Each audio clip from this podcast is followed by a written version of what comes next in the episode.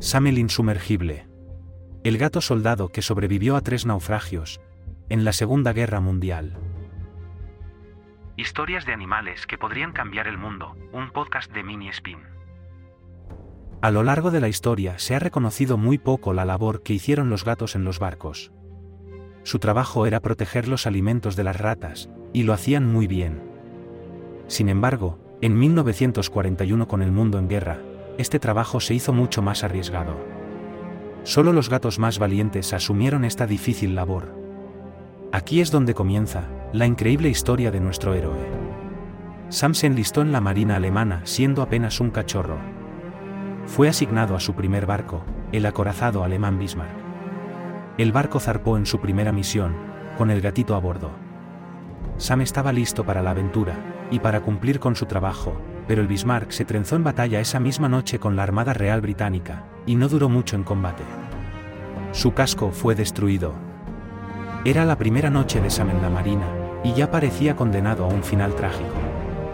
Era un gatito inexperto en medio del Océano Atlántico, pero aunque Sam era pequeño, su valentía era enorme, y decidió que esa noche no iba a terminar en el fondo del océano.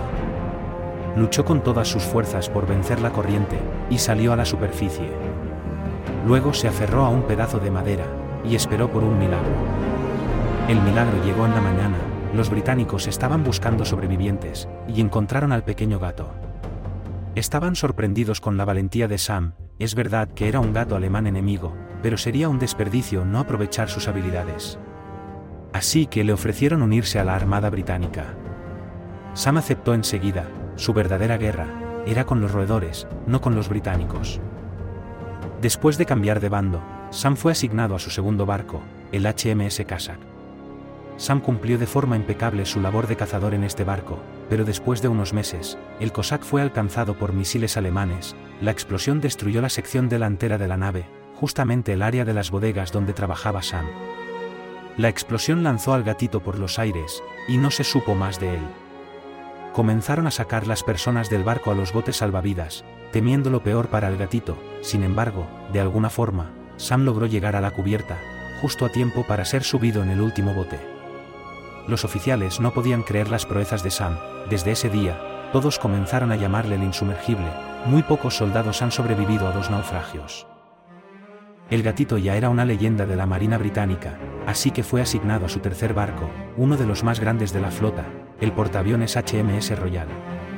Sam estaba feliz en su nuevo barco, sin embargo, en la guerra, la calma suele durar poco. En un recorrido por el sur de la península ibérica, el portaaviones recibió un terrible ataque del ejército alemán, causando numerosos heridos en la tripulación, entre ellos, el gatito Sam, quien fue alcanzado por metralla. El portaaviones se vio forzado a huir, y pasar varios días en alta mar.